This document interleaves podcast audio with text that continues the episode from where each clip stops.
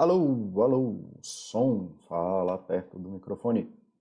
Boa tarde, pessoal. Bom fim de semana. Como é que vocês estão? Estão conseguindo me ouvir certinho? Alguém aí puder me dar o feedback do som?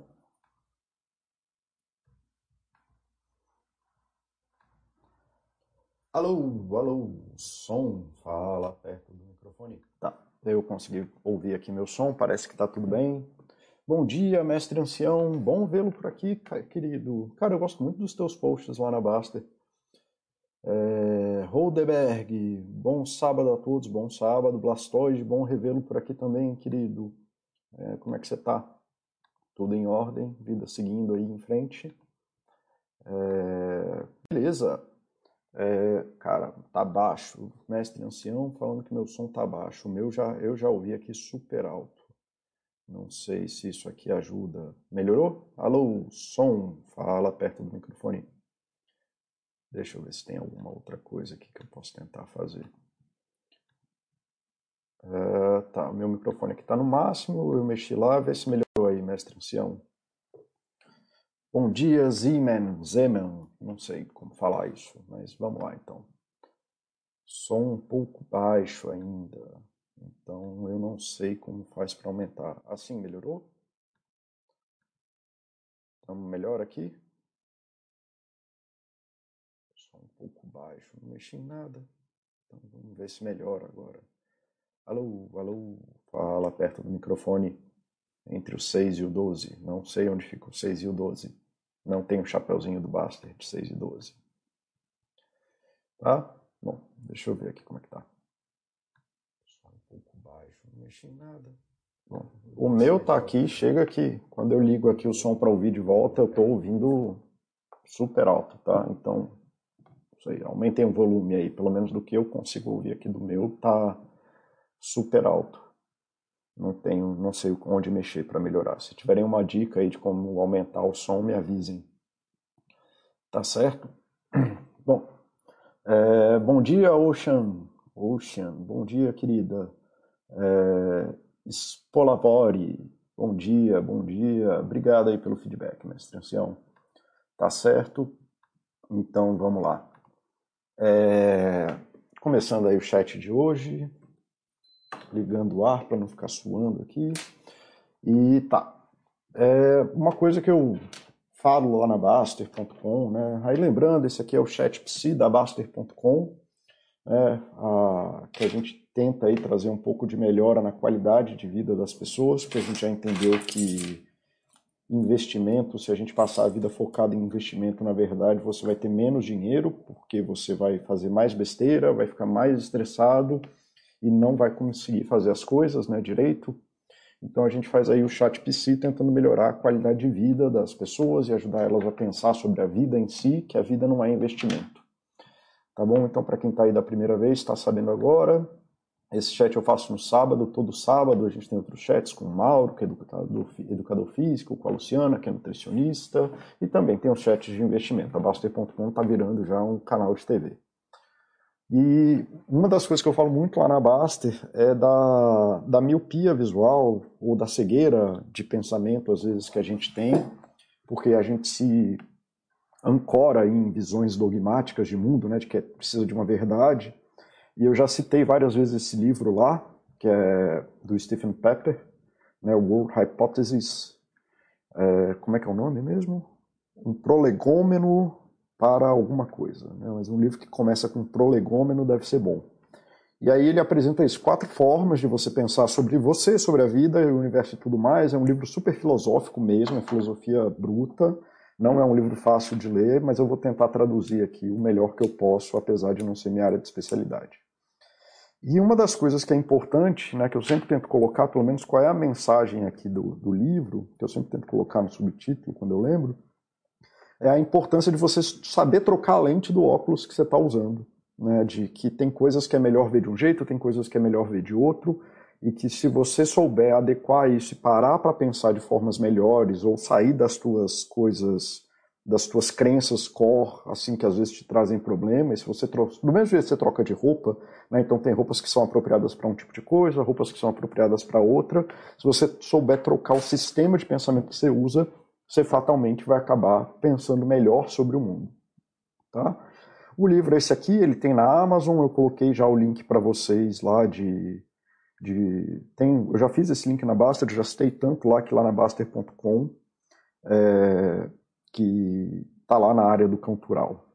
Então, assim, o core, assim, da, apesar do Pepper falar muito sobre esses sistemas de hipóteses de mundo, eu acho que o principal do, do argumento dele começa aqui, que o, o, dogmatismo, né, então a busca de verdades imutáveis, já caiu no pensamento científico e filosófico já tem bastante tempo.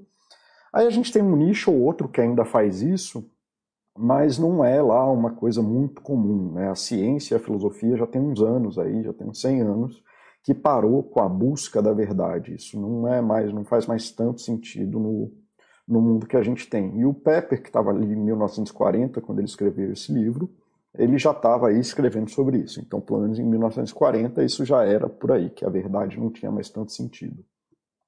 Tá? E quando as pessoas têm um pensamento dogmático, elas não têm mais tanto um pensamento dogmático quanto a verdade em si, que esse é, é o caminho que o Pepper toma, de que, na verdade, eles são mais dogmáticos quanto uma hipótese de mundo, então sobre a forma, qual é o óculos que ele está usando para perceber o mundo, e não tanto sobre a verdade em si. É uma descrição de mundo, é, é uma descrição da verdade ou o que é verdade. E se você sabe lidar com essas outras hipóteses de mundo, isso facilita. Né? Então você ter aí um ceticismo relativo, né? saber duvidar é, de dogmas e dentro de parâmetros específicos, entender o que, por que, que em cada coisa cada coisa é uma verdade e da onde que são ancoradas as supostas verdades, é, você tem mais a ganhar. Então esse é o argumento central do Pepper.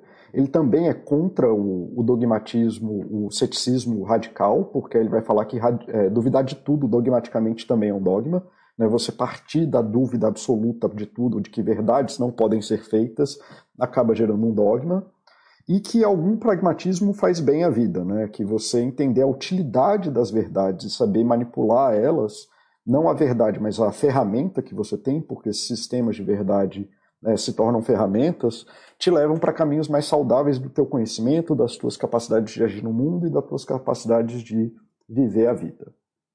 Tá? Eu sei que esse conteúdo aí é um pouquinho mais teórico e tudo mais. Se vocês tiverem alguma dúvida ou quiserem fazer algum comentário, é, façam. Tá bom? Então, assim, um principal para começar é isso. Evitem o dogmatismo, evitem a esta é a verdade. É, se algo é muito claro, assim, isso é a verdade, você pode, não precisa ser radicalmente contra ela, nem precisa aceitar ela absolutamente. Sabe, uma coisa do, tá, isso aqui parece ser útil, parece fazer sentido no que eu estou vendo, e vamos ver como é que essa coisa anda, é, especialmente se ela é útil na tua vida, você vai percebendo que ela se, se prova útil na sua vida, você consegue saber coisas. É, isso aí é mais importante. Isso aí acontece muito lá na Baster com a coisa dos múltiplos. Né? A pessoa acha que tem uma verdade ali nos múltiplos, naquele monte de, de, de número que aparece associado a um monte de conta matemática, mas pelo menos é o entendimento da Baster.com de que não tem verdade nenhuma naquele, naquele múltiplo, aquele múltiplo é, pode até existir ou não existir, mas que ele não aumenta a, a tua capacidade de ação no mundo. Né? Não é ficar estudando múltiplos, não é pragmático. Ele não serve para nada. Você pode até saber qual é o múltiplo x de tal, ou saber quanto que pagou de dividendo, mas isso não diz nada é, para você que você possa agir no mundo, por exemplo. Então, mesmo que aquilo seja verdade, que a empresa tenha pago algum dividendo para você, isso não muda em absolutamente nada a sua vida.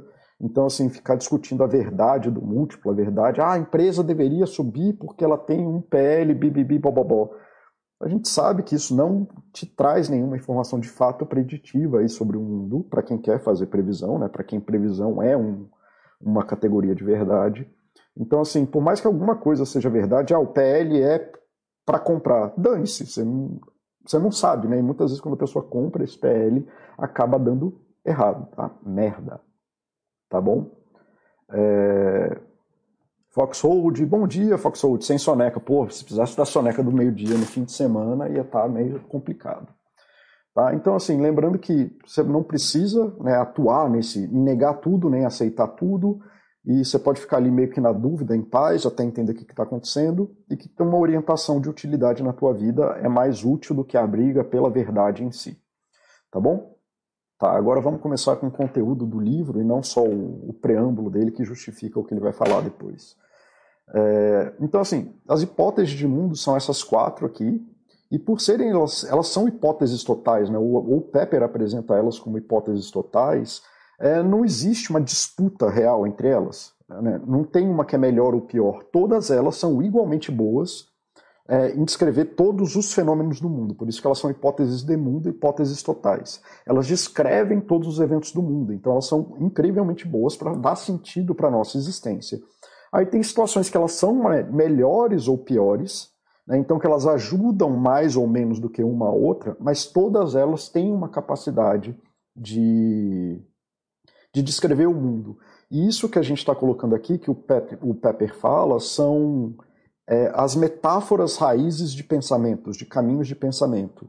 Então, assim, se você entender elas, você começa a ser, inclusive, capaz de ler alguma coisa e já entender muito rápido qual é a metáfora que está por trás daquele pensamento, e você já fica mais preparado para entender qual é o desenvolvimento daquele tipo de pensamento e qual é o tipo de problema que ele vai ter, porque os problemas e os tipos de pensamento, os prós e os contras já são mais conhecidos. Então, para que, que uma metáfora é útil, ou um tipo de pensamento amarrado na metáfora é útil, e para que, que ele não é, ou para que, que ele acaba não sendo tão útil quanto outras metáforas.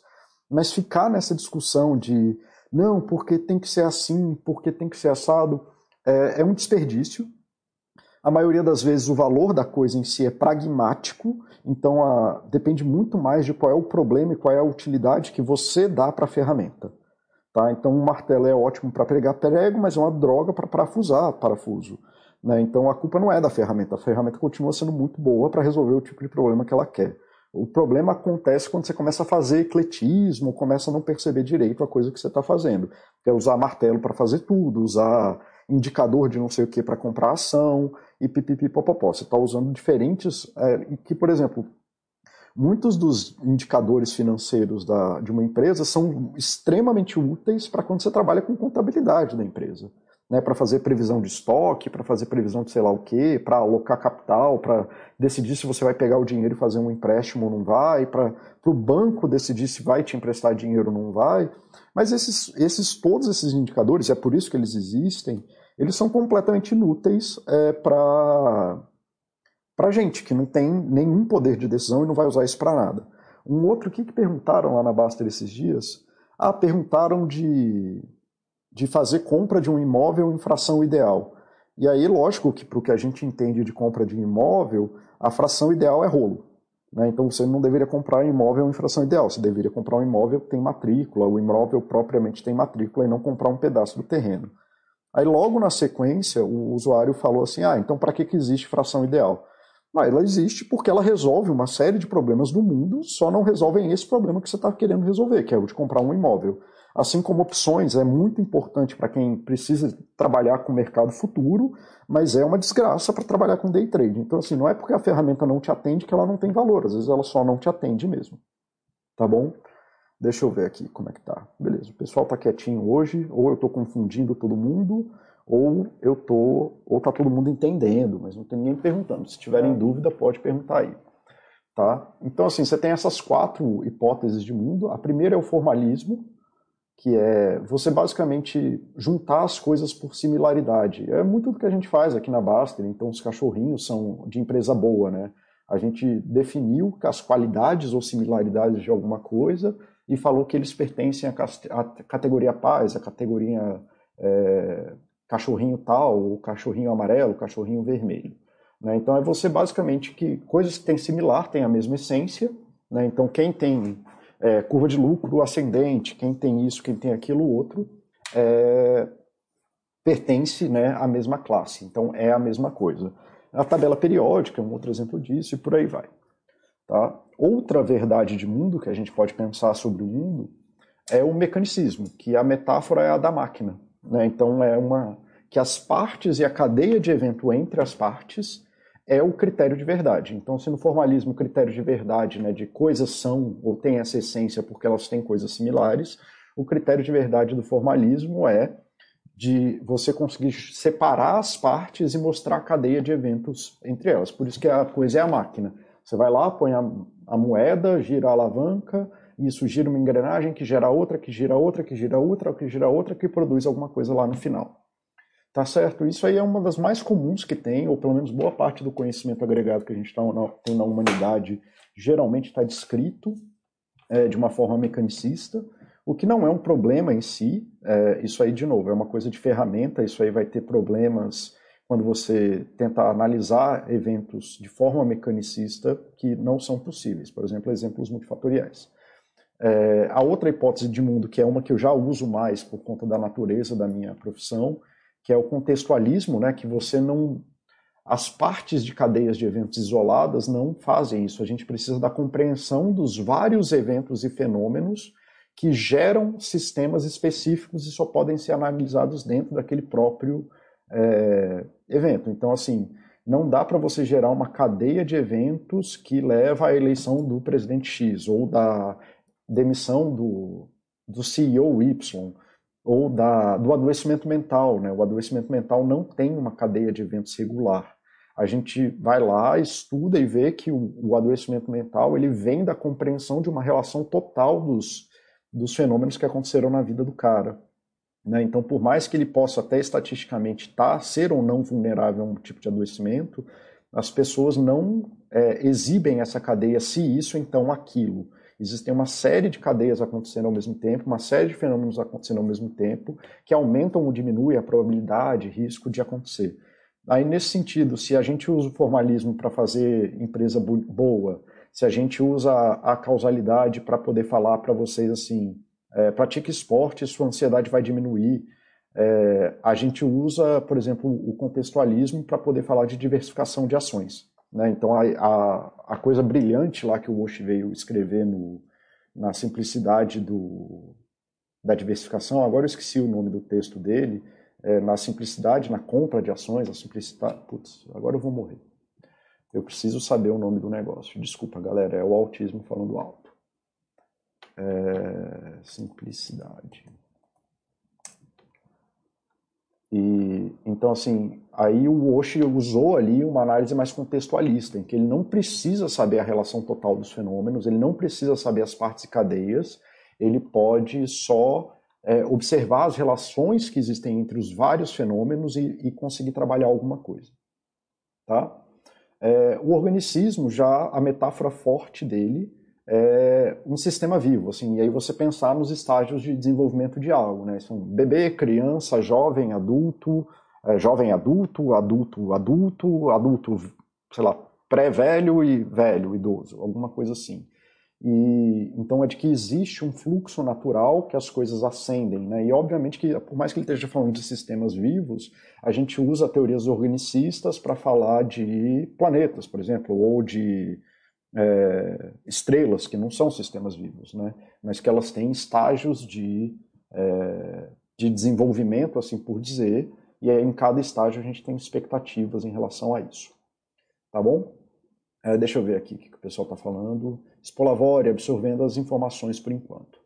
Uh, Siemens, questão de duvidar de tudo é o mesmo problema de não duvidar de nada. Sim, aí é o que o Pepper está falando aí, Siemens, de de você tem que ser tem que ter um ceticismo relativo assim não é uma coisa que você sai duvidando ah não a verdade vamos duvidar de tudo pipipi popopó é só se manter ali na, é muito mais sobre você não tomar coisas sobre verdade então entender que as coisas podem não ser verdade do que você negar a coisa então eu acho ou pelo menos eu acho que a boa utilização do, do pensamento do Pepper é muito mais nesse sentido é, de você se arregar menos na verdade do que tentar provar o erro. Assim, você, se você assumir a coisa meio Popper ali, não do Pepper, mas Popper, é, você vai conseguir lidar bem com isso, né, nesse, nessa linha do, do ceticismo relativo. A defesa da simplicidade na análise das empresas. Né? Esse aqui é o texto do Osh, um dos textos mais curtidos do site, né, inclusive.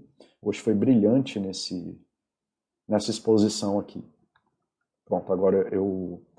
Cara, nem precisa ser bom senso, assim, é só você não. É só você se manter com algum grau de dúvida e aceitar que as coisas podem ser diferentes. É basicamente isso. Então, por mais que você esteja fazendo algo e você acha que é o melhor, o certo naquele momento, Você não precisa falar que aquilo é uma verdade, você só fica com aquilo, não, aquilo ali é o que está funcionando por agora. É muito perto do Popper, é muito perto do, né, da falseabilidade, coisas assim. E bom senso, assim, o Popper apareceu em 1920, talvez, eu não lembro. Né, mas foi por ali, no começo, no, na, na primeira metade do século passado. Então, assim, se isso é bom senso, a gente passou quase que a humanidade inteira sem isso. Então, é, essa coisa desse ceticismo razoável é uma coisa bem recente tá, no pensamento humano. É, não tão recente, porque tudo que a gente faz, um grego já falou em algum momento, né, mas assim, da gente atuar nisso de uma forma consistente é bem recente, bem recente mesmo. Tá bom? Oxi, bem-vindo, meu querido, que bom que você está aqui. Acabei de citar você, estava é, aqui procurando, explicando como que na minha percepção, teu texto aqui da defesa, defesa da simplicidade de análise de empresas é, usa, na minha percepção, uma visão contextualista do mundo, né, em detrimento do mecanicismo e do formalismo e do organicismo. E aí, assim, como vocês podem ver, todos os eventos podem ou não ser, é, podem ser avaliados por todas elas, é, na Baster mesmo, se a gente parasse para fazer uma análise do tipo de lógica, do tipo de verdade que é usada a cada momento, o, a gente vai ver que tem partes do site que estão formais, tem partes do, do site que estão mecânicas, tem partes do site que estão contextuais, tem partes do site que são orgânicas. E daí, inclusive, vem a percepção de que o Baster é contraditório.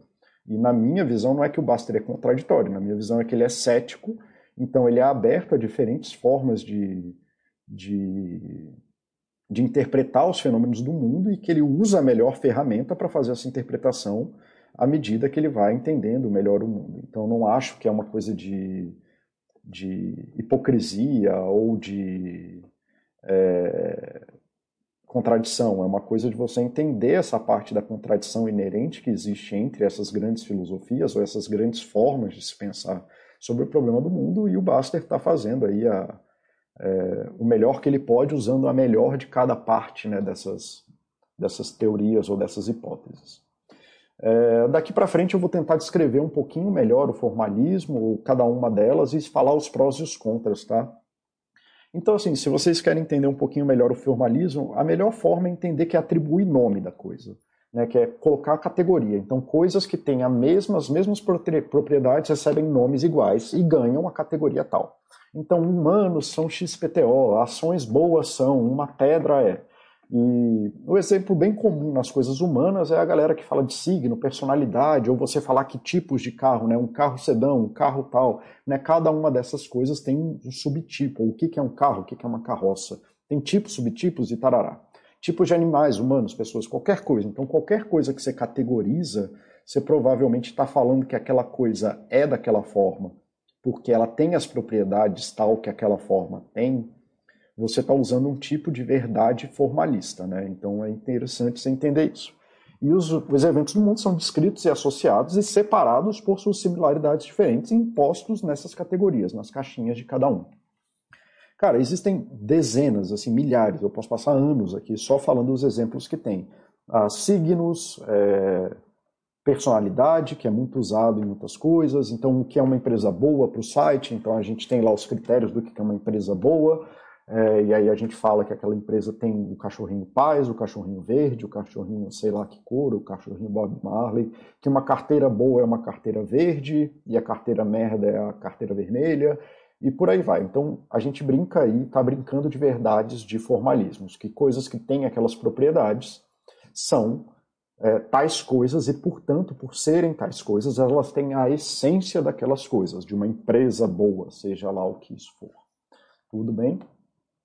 É, isso assim, personalidade, né? Então você tem uma personalidade explosiva e a gente está falando que você, porque você grita, porque você xinga, porque você XYZ, então você tem a personalidade explosiva. Então você tem a essência daquilo que faz a explosão, seja lá o que isso for também. Não, então ela não tem um arrego explicativo, ela tem um arrego meramente descritivo e ela serve para fazer essas descrições de coisas. Né? Se você tem a presença de algo, é porque você tem a essência de algo. Né? Então todas as maçãs têm, sei lá como, as essências daquilo que é uma maçã. Tá bom?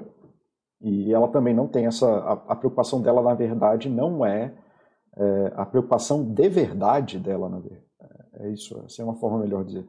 A preocupação do que é verdade para ela é gerar essas categorias sem que as categorias se rompam. Então você não pode ter pera dentro de maçã. Você pode ter pera e maçã, e maçã e pera podem estar todas na categoria fruta. Mas desde que pera não se confunda com maçã, está tudo bem. Ok? É, isso é uma forma ok de se pensar, tem, como eu disse, tem dezenas de coisas para fazer isso, muitas coisas são pensadas sobre isso. Isso tem prós grandes, então tem fácil associação, fácil interpretação, facilidade de inferências futuras. Então é isso que eu falei, ações boas têm lucro constante. A gente está fazendo essas, a, essas inferências, né? a gente está fazendo isso como critério de verdade, porque empresas boas têm características de lucro constante. Então, quem tem lucro constante está na empresa, está lá, é uma, é uma essência da, da empresa boa. Tá bom? Transmissão de informação. Então, assim, a pera e a maçã são diferentes, mas possuem características por serem frutas. Então, eu não preciso te ensinar o que é uma fruta toda vez que você vai. É, se eu falo assim, ah, é, vai lá pegar a pera e você não sabe o que é uma pera, eu falo, é uma fruta. Então, você já sabe as categorias de fruta você sabe procurar mais ou menos. Você não vai procurar um pneu de carro, por exemplo. É, quando eu peço para você uma lista de compras, por mais que você não saiba ali que não tenha a marca dos produtos, você é capaz de identificar as categorias. Né? Na seleção de RH isso acontece muito, né? então as pessoas mapeiam um tipo de profissional que apresenta categorias tais. Então todos os tipos de testes psicológicos são baseados na teoria do formalismo. E aí, se isso está certo, está errado, que não te falei, isso é uma pergunta muito mais besta. A pergunta é qual é o objetivo da atuação e se o formalismo ou qualquer outra teoria de mundo atende esse tipo de. É, de o tipo de pergunta, né? Qual é o tipo de problema que você está resolvendo e qual é o tipo de resposta que você quer ter, tá bom? É, então, assim, o RH vai tentar buscar, né, a partir do que o, a pessoa faz, a partir da fala dela, a partir de dinâmica, coletar essas características que põem a pessoa no grupo do bom profissional, tá? E a gente faz isso também o tempo inteiro com pessoas, a gente fala, né, aquela pessoa é assim, assim, assado, então é isso. Os contras. A gente tem dificuldade de prever mudanças, né, porque tem essa coisa do essencialismo, de que existe uma essência natural da coisa, então a gente tem uma indisposição, em teorias formalistas, de que as coisas mudem, porque se pera é maçã, como é que pera vai virar maçã? Maçã não vira pera. Né? Maçã é maçã, pera é pera. E maçã nunca vai ser pera, pera nunca vai ser maçã. Então tem uma coisa de um mundo estático, com inferências erradas. Muitas vezes as categorias são errôneas mesmo, elas estão completamente erradas, ou elas não são suficientemente boas para fazer alguma coisa. No mundo da estatística acontece muito isso também, então quando a gente fala de, de empresas boas, né, que empresas boas têm lucro, Aí a gente está usando uma estatística para justificar a falha do formalismo, que é a, é a não capacidade de é, determinar a origem dessa essência.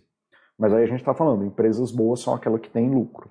E aí tem que lembrar que estatística não tem poder preditivo individual. Então, por mais que o que a gente fale seja uma verdade, a gente nunca sabe qual é a empresa que com lucro vai ser boa e qual é a empresa que, que com lucro não vai ser boa, a empresa que sem lucro vai ser boa e a empresa que sem lucro não vai ser boa. A gente só sabe ali que na essência daquelas coisas é, vai ser assim. E aí a gente também não sabe qual é a maçã que vai ser comida, a gente não sabe qual é a maçã que vai virar fruta, a maçã que vai virar árvore e por aí vai, tá bom?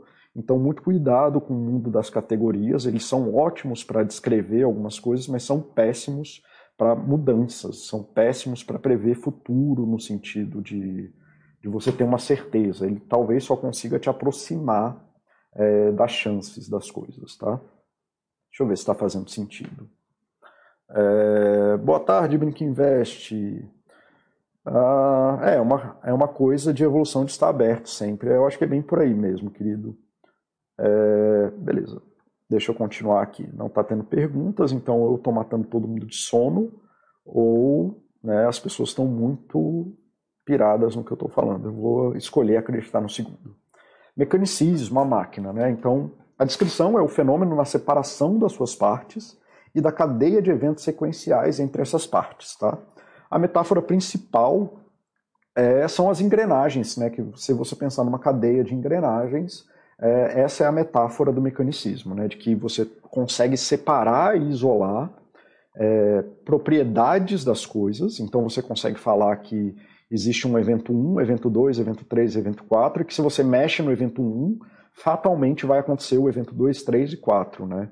Então, se você pensar no teu carro, você pisa no acelerador, isso joga o combustível, que causa a explosão, que faz o pistão girar, que, enfim, aí eu acho que já aí que faz a roda girar, que com o ângulo do volante vai naquela direção. Então isso aí é uma máquina. E aí você tem, você pode separar em pedaços, né, o carro inteiro, e você pode, né, estudar e melhorar partes separadas e falar onde que estão as causas das coisas, falar dos, dos movimentos iniciais que causam as coisas. Não, este evento começou aqui. Então, quando cai um avião, o que eles fazem é usar uma lógica mecanicista, inclusive, é, para falar onde que está, né, qual foi a, a, falha do avião, como eles têm um mapeamento total dos, dos processos de um avião, né, de todos os eventos que ocorrem num avião, eles, se eles acharem as peças e conseguirem reconstruir pelo menos parte do avião, mesmo que demore muito tempo, eles têm muito sucesso é, em descobrir onde que foi o ponto que falhou, né, o ponto que quebrou ali a coisa e falar a causa é essa né, porque eles conseguem ir até a menor parte possível que precisar para poder fazer isso. Isso é uma metáfora bem, bem, bem, bem, bem comum. É uma das metáforas provavelmente mais utilizadas, ou que a gente. Se bem que o formalismo também, né, quase nada do que a gente faz no mundo hoje não é categorizado de alguma forma, mas com atenção de explicação de verdade, né, pensando nas causas das coisas, é, nas relações de conhecimento, não só descrições, é, provavelmente o mecanicismo é das metáforas que as pessoas mais usam, né, de tentar regredir sempre a causa primeira, a causa da coisa, o pedaço que está faltando, o pedaço defeituoso. É muito porque muito do pensamento científico até pelo menos 1950, 1960 foi arregado aí nas ideias de positivismo lógico, nas ideias de fisicismo, né, de que o mundo só seria boa explicação da ciência se a gente descrevesse tudo como a física, não é como o mundo físico, é como a física descreve. É, que hoje em dia já não é mais mecanicista, né? mas boa parte do conhecimento que ela produziu até lá, até a, a gente descobrir outros tipos de fenômenos, é, era mecanicista. Né? Então, os fenômenos quânticos relativísticos já não usam mais é, essas premissas mecanicistas para descrever as coisas. Mas muito do que a gente conheceu no mundo, tudo da engenharia e tudo mais, ainda está nessa nessa lógica amarrada. É... Tá, deixa eu ver aqui. Não, beleza, o pessoal está prestando atenção e tudo bem. Então vamos lá, vamos tocando. Isso aqui, isso aqui é para refletir mesmo, tá, galera? Então, assim, isso aqui eu demorei, acho que anos para conseguir entender ou ter um entendimento que eu tenho hoje disso aqui, de sentar e falar, mas é legal você só pensar nisso, de que múltiplos eventos podem ser interpretados de múltiplas formas e que todas elas são verdade, que na verdade ficar discutindo pela verdade é uma perda de tempo. Tá? Então, como eu falei, o mecanicismo, né, essa ideia da máquina, ela é impregnada hoje na sociedade, muito da sociedade ainda está nela, é, e muita da forma da gente pensar, e ela tem prós e contras muito bons, assim. Então, os prós, cara, quase tudo que a gente entra em contato hoje está nessa lógica mecanicista, né? É, a gente fazer boa utilização desses pelo menos dos, dos avanços tecnológicos que não estão relacionados ao mecanicismo, são muito recentes e a gente ainda não tem tanta propriedade dos outros tipos de fenômeno que a gente já descobriu. Mas aí, seja como for, a gente vive uma, uma realidade social mecanicista, onde quase tudo a gente percebe nessa cadeia de eventos. Então, prós, elas ajudam muito a separar as coisas. Então, se você se você tem uma falta de luz, você não quer entender a condição da, da SEB, né, da Companhia Energética de Brasília. Você quer que a galera vá lá, ache o fio que caiu e colhe de novo o fio. Se você quer é, entender a, por que, que sua geladeira queimou, você não quer ficar ali, não, mas veja bem qual foi o defeito de fabricação da geladeira, por que, que essa geladeira não é boa. Né? Você quer entender o que quebrou nela, trocar e pronto, segue para frente. Com seu carro é a mesma, você não você não precisa entender a origem da, ou a natureza de um carro bom se você consegue ali atuar na, nesses eventos em cadeia e nas partes que o compõem para poder descobrir o que está dando errado ou potencializar o que é bom, né? E então assim a gente pode pensar, né, como ah não se também sei lá em avião ah se a gente mudar esse pedaço de parte vai ter um desempenho melhor se eu começar a perder peso, eu vou ter um desempenho melhor. Então, o peso numa cadeia de fenômenos pode ser visto né, dentro de uma lógica mecanicista, apesar de não ser o peso, eu sei que o melhor tipo de análise é contextualista, mas a gente pode sim pensar que reduzir o peso de um carro vai fazer o carro andar mais rápido, como é no caso da, da, da, das corridas automobilísticas. Né? Então você pode trabalhar ali dentro daquela coisa, daquela cadeia de eventos, para poder atuar dentro dela. Tá? Problemas, né?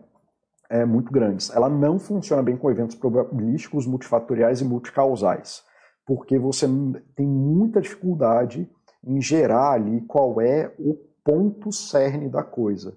Então é muito difícil, muito difícil você pegar fenômenos mega complexos que ocorrem no mundo e colocar eles numa sequência de eventos que faça sentido. Né? Você sempre vai acabar fazendo uma análise porca disso, e quando você fala assim, ah, foi isso aqui que tal empresa fez que deu errado.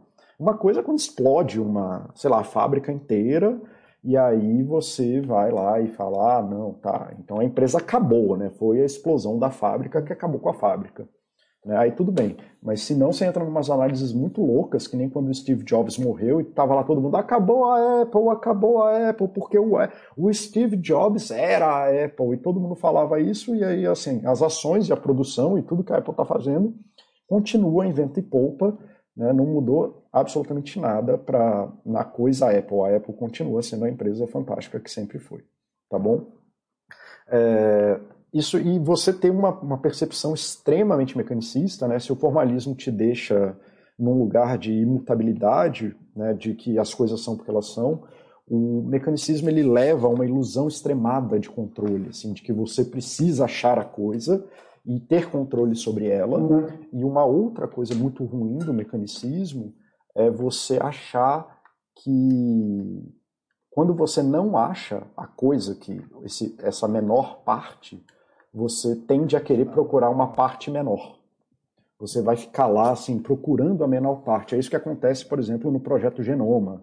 Né? Tem anos que os caras estão tentando achar a depressão no projeto Genoma e não acha. Então tem vários eventos que são multifatoriais, multicausais e relacionais, que a gente procurar a menor parte não está lá, porque às vezes o fenômeno não é só parte do que você está procurando, ele precisa de outras coisas. Até na coisa do carro, assim, se você pensar por que, que um né, por que, que um carro parou, aí você fala assim, ah, a parte é porque ele ficou sem gasolina. Aí ok, um carro para sem porque ele fica sem gasolina, não tem problema. E isso pode ser a resolução de um problema se você tiver, dependendo do tipo de lógica que você está trabalhando. É... do tipo de lógica que você está procurando. Mas aí pode ser, pode fazer uma pergunta de, tá, e o que, que deixou o carro ficar sem gasolina? Aí você vai ver que a culpa é do cara que não parou no posto, né, que estava ali fazendo a brincadeira do Baster, de tentar parar a zero no posto é, parar com no mínimo de gasolina no posto. E quem fala sobre isso muito bem é esse vídeo que eu coloquei aí para vocês, do Richard Feynman, falando que a pergunta do porquê, tentando reduzir a menor parte, é uma pergunta infinita, tá bom? É um vídeo maravilhoso para que ele é ótimo ele chamando o repórter que fez a pergunta para ele de burro. Ele passa sete minutos chamando o repórter de burro da forma mais delicada possível. Mas não é um burro assim, é falando assim, olha, você não está nem entendendo qual é a pergunta que você está fazendo. Você fez uma pergunta achando que você está perguntando um negócio, mas você não tem nem capacidade de entender o que você está falando. Tá? Então, ela leva um foco extremado e uma ilusão de controle, né? Então, tenta te colocar só num, naquela coisinha de burro, ah, o negócio está na peça que está quebrada. No, então, o problema do carro é a falta de gasolina, e nem sempre é a falta de gasolina, é o cara que não sabe se organizar para botar gasolina no carro. Então, ah, não, o problema do meu casamento é falta de dinheiro. Não, provavelmente o problema do seu casamento é que vocês não têm uma relação afetiva é, suficientemente boa, tá bom? É, então você pode ficar ali maluco, não, a peça que está faltando é o dinheiro. Não, quase nunca vi um casamento que o problema é dinheiro nesse sentido, tá?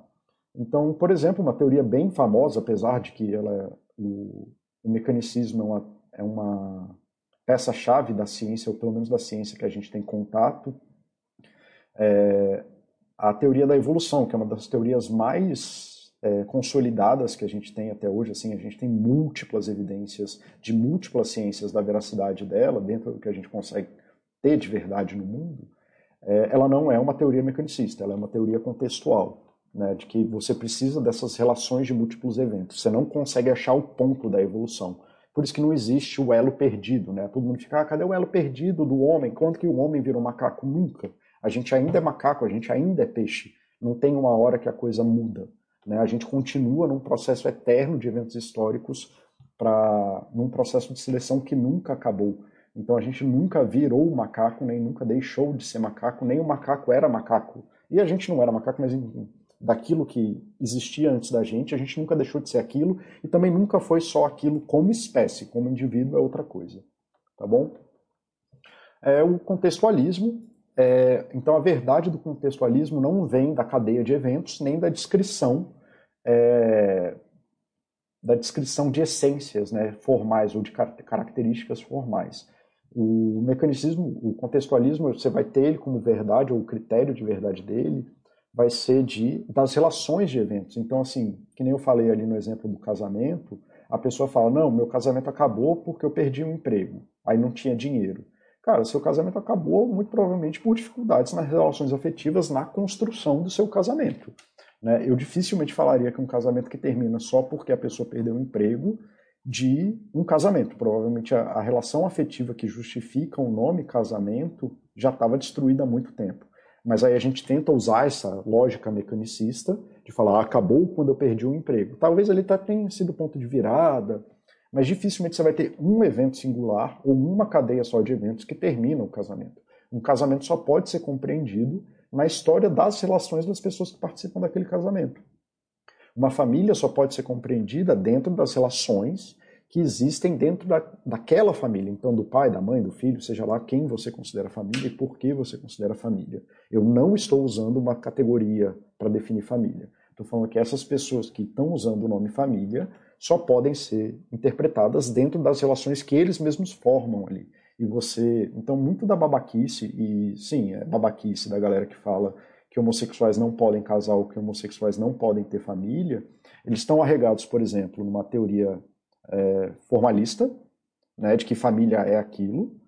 Né? Então, de novo, há presas no mundo estático, que gera inferências erradas e que características são, não são suficientes para determinar o bom, então é o que eu estou falando, e você não está prestando atenção naquilo que é o que é, né, que a relação que as pessoas criam de intimidade e tudo mais é muito mais importante do que a categoria, e é isso que vai determinar a tua família.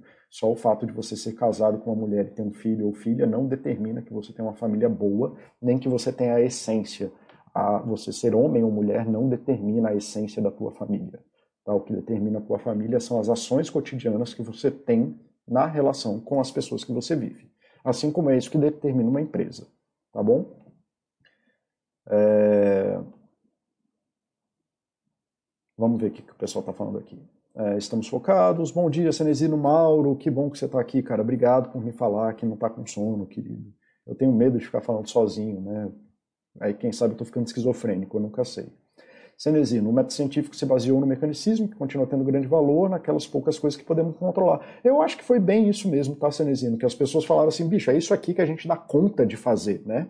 É, é isso aqui que a gente consegue atuar, é a capacidade de realidade que eles conseguiam atingir naquele momento. É, Se ampliarmos a leitura de Descartes e de, no discurso de, do método, aproveitaríamos muito mais do que se conseguiu materializar do método. É, eu acho que é bem por aí mesmo, Senzino. Concordo plenamente contigo, cara. Então, assim, é, o contextualismo é muito bom para explicar esses fatores complexos, multifatoriais, que só podem ser interpretados nas próprias relações. Então, uma guerra só pode ser interpretada no contexto da própria guerra.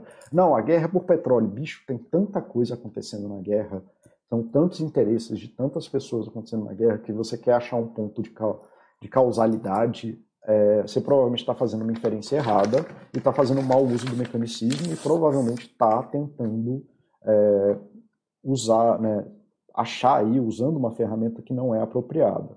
É, um exemplo disso na Baster.com é quando o Baster responde para a pessoa que pergunta por que, que a ação caiu. Ué, porque ações podem cair. Né? É, é da propriedade das ações que elas possam cair, senão elas só subiriam para cima, seria renda que varia para cima. Né? Então, assim, você tentar achar um ponto causal de uma coisa multifatorial e dinâmica como a bolsa é uma ilusão de controle, uma má apropriação da filosofia em que você está tentando usar uma teoria mecanicista que até pode ter uma série de cadeias de eventos que levam para aquele lugar. Então, se a gente tivesse, sei lá, o demônio de Laplace, né? o demônio de Laplace é, é, uma, é um experimento psicológico, aliás, um experimento filosófico, que diz que se a gente tivesse todos os conhecimentos das ações do mundo, dos eventos do mundo, a gente poderia saber todo o caminho do mundo infinitamente. Ok, isso aí valida a hipótese mecanicista, mas como eu, te, como eu já falei, não tem uma, uma, uma hipótese só, né, e todas elas descrevem todos os eventos do mundo, elas só são mais ou menos apropriadas dependendo do tipo de pergunta que você está fazendo. É, você não tem essa capacidade, ninguém tem até onde a gente sabe, então para de usar a teoria mecanicista para saber por que, que a, a, as ações subiram ou desceram e começa a usar o contextualismo aí no, no brilhante texto do Oshi, né, um texto, cara, mudou minha vida, viu, Oshi? Eu fiquei muito mais sossegado não mudou na minha vida nas ações, curiosamente, assim, de, daquilo que eu agia no mundo, tá? Mudou minha vida na tranquilidade que eu fazia as ações. Eu comecei a ficar mais simples mesmo e, a, e abrir é, minha vida para essa simplicidade, fiquei menos preocupado. Então, muito obrigado aí, hoje pelo texto. Foi um texto muito importante para mim no, na minha jornada de, de investidor.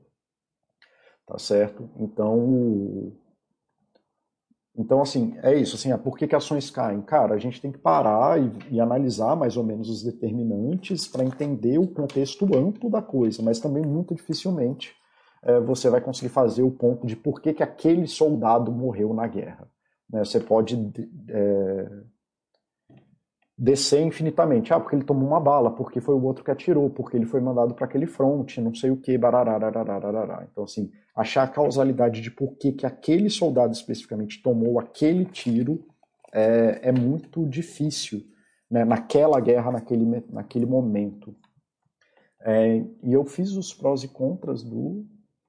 Tá, eu fiz os prós e contras, mas aparentemente eu tirei o slide sem querer. Então vamos lá, porque quem sabe faz ao vivo. É, prós. Então você tem, usando o contextualismo, você consegue criar abstrações para falar de fenômenos complexos.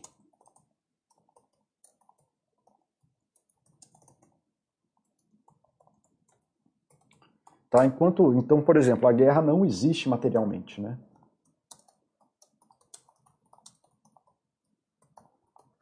Ela é o conjunto das ações das pessoas que estão em guerra. Mas aí você analisar o conjunto total das ações, ao invés de analisar soldado a soldado, você consegue correlacionar isso com eventos econômicos, que também não existem materialmente, só existem as pessoas né, que agem economicamente.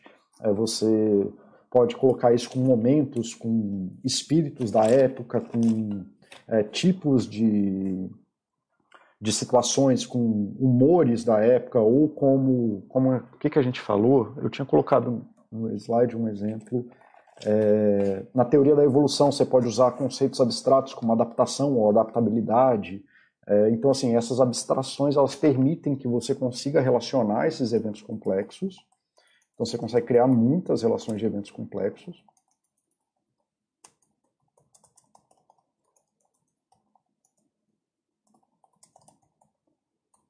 sem saber exatamente as minúcias que estão acontecendo né, por baixo do sistema. Isso também é muito comum na, na computação.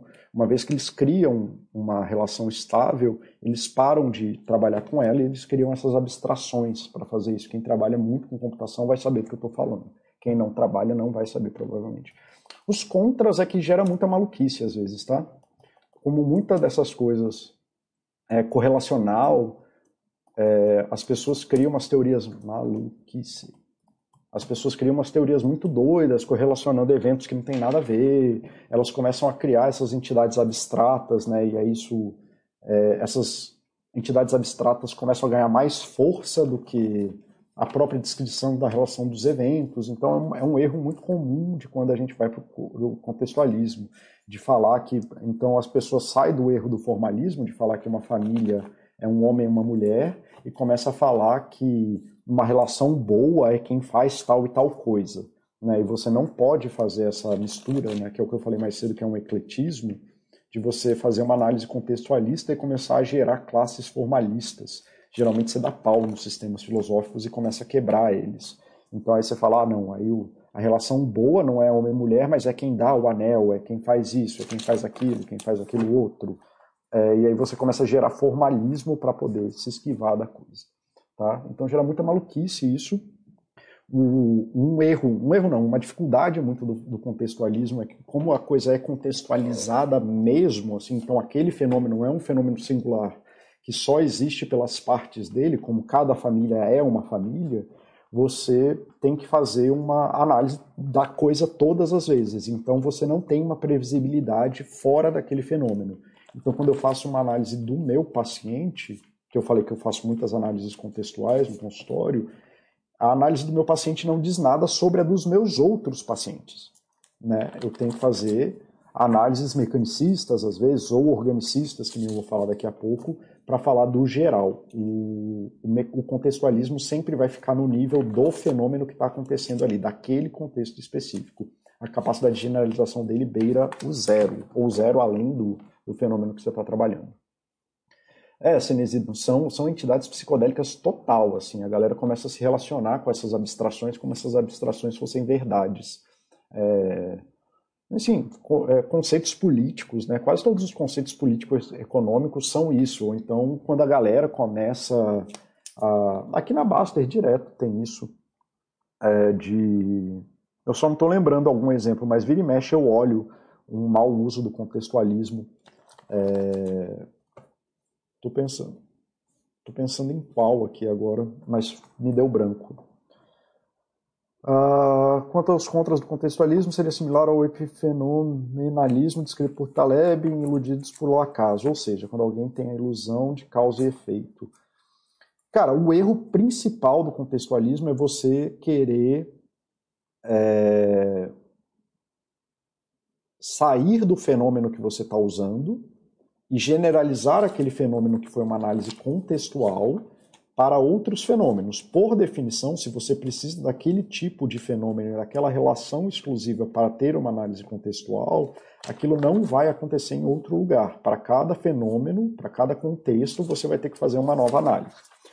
Isso é muito similar ao que a galera da, da, da fenomenologia trabalha, das filosofias é, fenomenológicas trabalham é de que você precisa da, do fenômeno total e da, de fazer as avaliações dentro dos fenômenos totais para fazer alguma afirmação.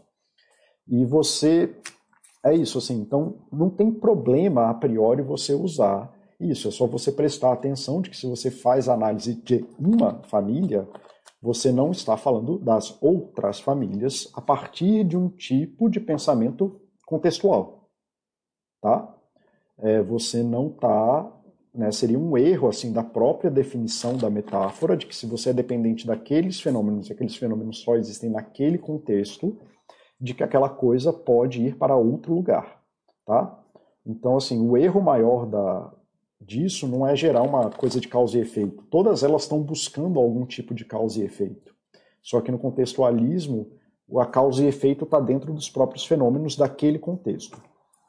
Então, você pode ter outras situações, é, por exemplo, de causa e efeito, que são mais ou menos válidas dentro de outras teorias ou até dentro do contextualismo, ela só não vai ser válida para outras.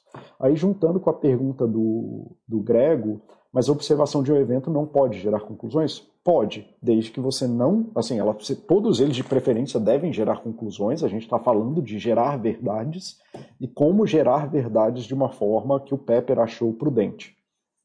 Então, a observação de eventos deve gerar conclusões, né? ou pelo menos é isso que a gente chama de conhecimento. O grande ponto é que se você faz uma análise contextual, você não pode generalizar essa análise contextual para o todo, porque, por definição, ela está no contexto. E se aquele contexto se desfaz, as verdades que você tem se desfazem junto. Né? Então você pode usar verdades formalistas, você pode usar verdades mecanicistas e você pode usar verdades organicistas, que é o próximo modelo que eu vou falar, para falar de eventos contextuais. Então, se dá, então assim, é importante entender esses contras, até para entender como que você está se orientando. Então, o formalismo ele não te permite fazer é, mudanças no mundo. Você só vai conseguir fazer um mínimo de predições.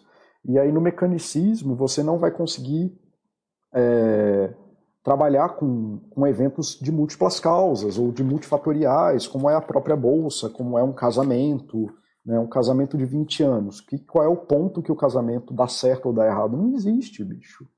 Né? Então, assim, as pessoas me perguntam, ah, o que é um bom casamento? Porque as pessoas estão dispostas a passar 20 anos juntos e trabalham continuamente para isso, seja lá o que isso for. Né? Não existe a, aquele momento que define o que é um casamento. Então, o mecanismo vai pecar nisso. O que, do contextualismo, então, eu posso chegar à conclusão com os meus pacientes que eles têm um casamento perfeito e maravilhoso, mas nada do que eu saiba sobre o casamento perfeito deles vai me dizer sobre o, o o, o casamento maravilhoso para, é, a, para o casamento de outras pessoas, tá bom? Então, é, é mais ou menos isso. Eu estou tentando falar que todas essas verdades são verdades e que elas vão ser úteis mais ou menos dentro do tipo de pergunta, se você saber se orientar mais ou menos pelas potencialidades e defeitos de cada uma delas. Tá bom? É, Oxi, foi mal não ter participado mais, conciliando as demandas de pai. Ah, parabéns, meu querido! Tá? É, parabéns aí, Oxi. Muito bom, filhota nova, cara. É, obrigado por perceber que o, o, chat é interessante, cara. É, reassista, sim. Eu mesmo já li esse livro umas três vezes. E sempre chateado, porque o livro é difícil pra caralho. Mas é, é um livro muito bom, assim. Ele me ajuda muito sobre isso. Tá? E aí, é para ir já encerrando aqui mais ou menos, né, deve dar mais uns 10 minutos, né, pelo menos de, de conteúdo, o organicismo, né, que é a outra forma de você pensar sobre o mundo, é a metáfora do ser vivo, tá? Que define o organismo são estágios de desenvolvimento de organismos vivos. Lembra que isso é a metáfora, não é que isso vale só para organismos vivos. Então é aquela coisa de que a coisa tem o estágio da semente, no estágio da semente ela tem aquelas propriedades tais, tais, tais, tais. Aí tem o estágio da muda, que tem propriedades. Tem o estágio da planta, que tem o estágio da árvore, e tem o estágio que dá frutos, que aí volta o ciclo inteiro. Tá bom? Não obrigatoriamente a coisa tem que ser cíclica, né? Então, assim, planetas nascem e morrem em estágios e eles não ciclam. Né? Eles só nascem morrem, pronto, acabou. Né? Seres humanos também, eles nascem morrem, acabou, ponto. Né? Não tem, não precisa ser um ciclo, tá bom? Só precisa ter isso, essa coisa de estágios. Então você nasce bebê, você é um espermatozoide e um óvulo, né? Que aí você precisa de uma análise contextual para falar sobre isso, mas aí pulamos essa parte. Aí uma vez que né, você tem ali o, o feto, aí você tem né, enfim, um bebê, que aí você tem um, uma criança, que aí você tem um jovem, que aí você tem um jovem adulto, que aí você tem um, um adulto, aí tem um adulto mais velho, aí tem um adulto quase idoso, idoso, e aí tem, sei lá, e por aí vai. Então, em cada um desses estágios, e você mapeia esses estágios, e né, uma vez que você mapeia esses estágios, você diz que cada coisa naquele estágio um é o desenvolvimento natural do fluxo daquela coisa e que outra coisa que aquele estágio é diferente do estágio anterior, que ele tem, tem propriedades que são exclusivas a eles e diferentes dos outros, né? Então ele ganha e perde coisas, mas continua sendo a mesma coisa, tá bom? Fez sentido? É... Então, assim, isso acontece para seres vivos, mas também acontece para estrelas, planetas, assim, é só a metáfora do ser vivo, tá? Para modelo de negócio. Então, eu que trabalho com startup. Então, a gente fala que tem a fase da ideação, a fase do, do, da validação de ideia, aí tem a fase de aceleração, aí tem a fase de growth, tem a fase de PPP, popopó, popopá, aí tem a fase de pegar investimento série A, série B, série B, aí vai infinitas letras, aí tanto quanto tiver dinheiro para fazer, até a hora que chega no estágio de maturação máxima, que seria a abertura na bolsa, né? Do que é uma startup. Aí depois que abre na bolsa, deixa de ser startup. Tá? Aí vira outra coisa. E aí isso aí o pessoal usa para N coisas, assim, estágios de negócio, crises de vida, crise dos 27, idade da loba, idade do lobo, estágios de doença, então a tua doença está no estágio tá 1, 2, 3, 4, 5 e pararararará. Então, é também uma metáfora que ajuda a explicar quase todos os, os eventos do mundo, é, ou tem capacidade de explicar todos os eventos do mundo, é, e é assim, mais ou menos assim que ela funciona e aplicada para diversas coisas da nossa vida. Então, prós dela, né, ela tem alta previsibilidade, quando você consegue fazer essa estrutura de estágios, tem altíssima probabilidade de você conseguir se preparar, se organizar, de tomar decisões, antecipar e pipipipopopó. Então, quando na teoria, nas teorias psicológicas a gente tem o Piaget, o Piaget né, que é um desenvolvimentista, que ele estava usando aí o que o Pepper chamou de organicismo. Então ele separou os estágios de desenvolvimento de crianças e falou que até tal idade tal coisa, até tal idade tal coisa, e pirararará. Então tem o pré-operatório, operatório, lá, lá, lá, lá, lá, lá. Isso aí é menos interessante para mim. É... Mas ele fez isso, então sabendo disso a gente consegue fazer estratégias educacionais para crianças de acordo com as capacidades dela em cada estágio. Tá? O contra é o mundo não é lugar certo, então assim, por mais que você coloque, vá plantar mogno, isso não é tipo, isso não significa, né? Falo de plantar mogno porque tem esse post na Baster sobre plantar mogno na época que isso virou hype do momento. Então não é porque você vai plantar mogno que você vai chegar nos estágios finais do mogno e vai poder vender mogno.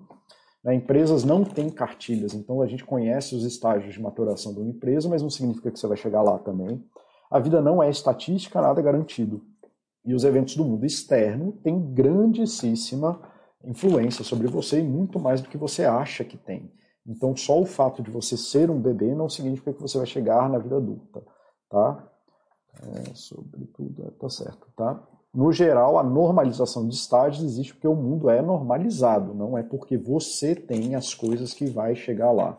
Então, muitas vezes as pessoas é, querem definir né, que a estatística, ou que aquilo que a gente conhece do desenvolvimento normal, é a norma, porque tem que ser a norma e é a única verdade possível. Então, se aquilo não for aquilo, está ah, tudo errado. Não, não está tudo errado. Isso aí é só uma forma de se pensar sobre o mundo, é como o organicismo é.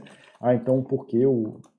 Sei lá, na, nas idiotices que o povo fala por aí, da galera preconceituosa, é, que, sei lá, a mulher precisa ter filho porque ela chegou no estágio de maturação que precisa ter filho. Então, assim, um grande.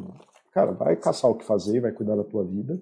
É, isso não é a única verdade de mundo, isso é uma verdade normalizada dentro de coisas específicas e pipipipopopó. E você pode parar de encher o saco, né, que nem foi aqui um tempo, de que na Baster.com, devidamente moderado aí, eu apaguei muito post esse dia de gente que falando que a mulher deveria ter um filho porque ela chegou no estágio D.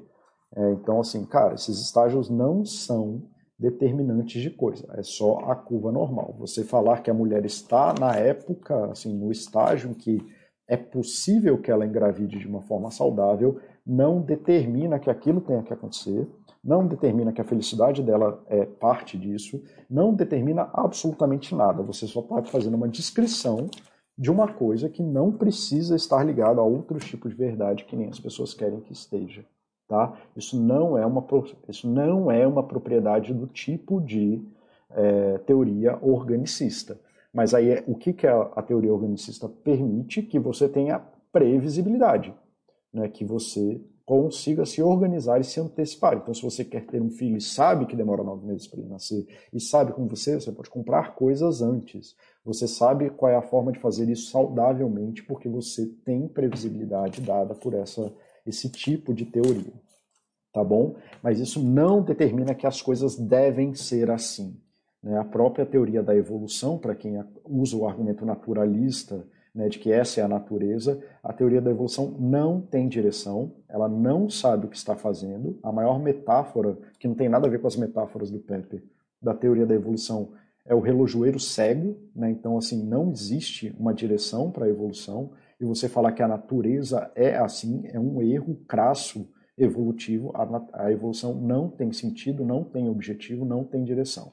Então você fala que as pessoas devem engravidar, bararararará, é um mau uso de teoria organicista, tá bom? Por exemplo.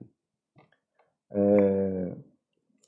Deixa eu ver aqui. Sim, aí, pessoal, hoje, não sei se você está vendo, se não vê agora para saber depois. A galera tá te parabenizando demais, cara. Então, tu acha que né, você é uma pessoa muito querida aqui na Baster.com, então, cara, parabéns aí. Eu acho que tá todo mundo aqui te dando felicidade, Cenezino, inclusive falando que você acabou de encontrar a melhor atividade do mundo.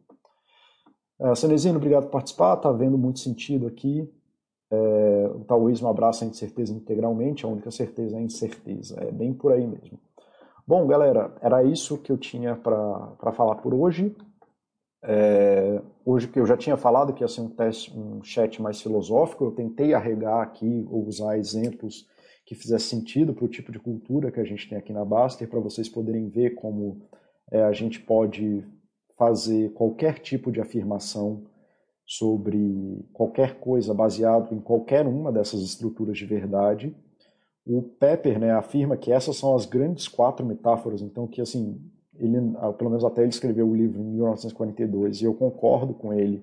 Não apareceu uma nova forma de se pensar sobre o mundo, é, ou que seja relevante o suficiente para a gente criar uma nova metáfora de mundo. É, isso não é um problema per se, se for isso é o que é.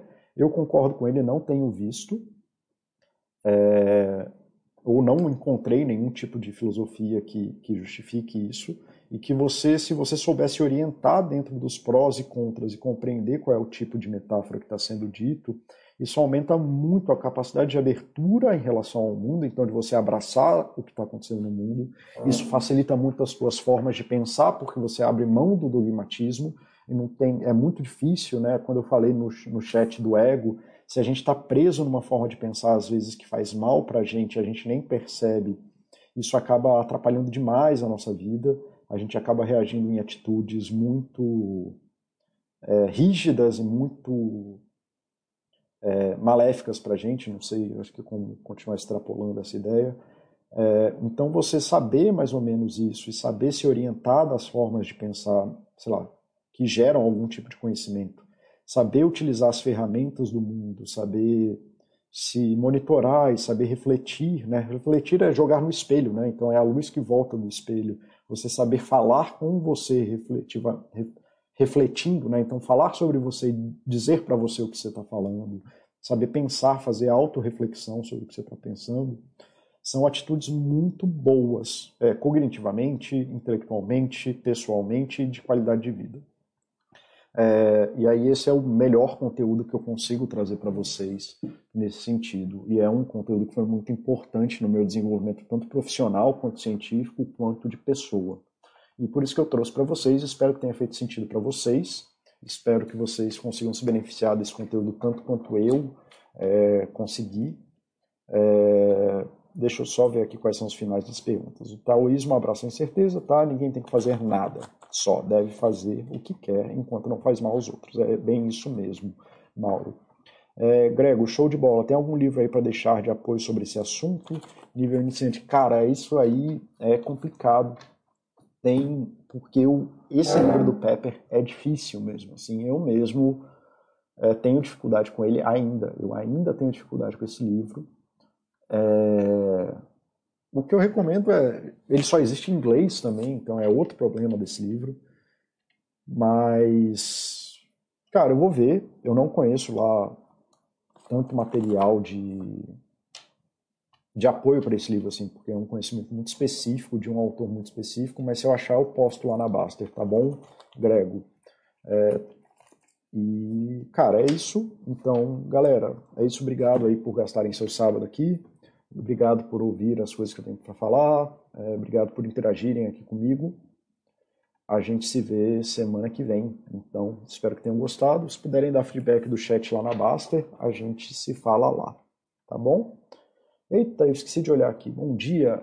Deixa eu só responder essas perguntas aqui que eu esqueci hoje, mas eu vou responder. Então, bom dia, Ana Paula. Bom dia, canal Coelho Branco.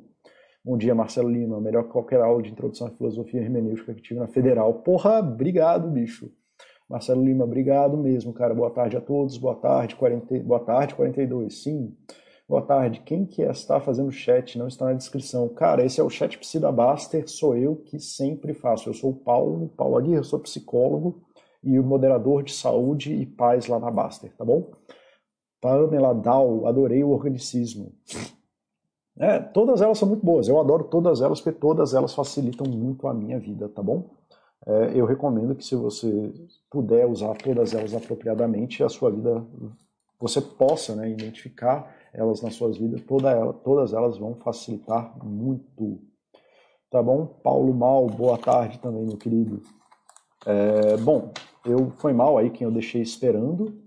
E eu tinha esquecido completamente, né? A gente usar o chat aqui do, do YouTube é recente, eu tinha esquecido completamente, mas estou aqui, tentei responder quem ouviu. Tá certo, galera? É... Spolavori. É, tudo bem. É, o chat vai ficar gravado na Baster, né? então quem for assinante da Baster pode rever o quanto quiser, da Baster.com pode rever o quanto quiser. E se tiverem dúvida, eu estou lá também para responder dúvidas no fórum. Tá certo, pessoal? Então, boa tarde, bom fim de semana, bom feriado. É, para quem vai viajar e para mim, que vou viajar também, boa viagem. A gente se fala na volta, tá bom? Abraço, galera. Tchau, tchau.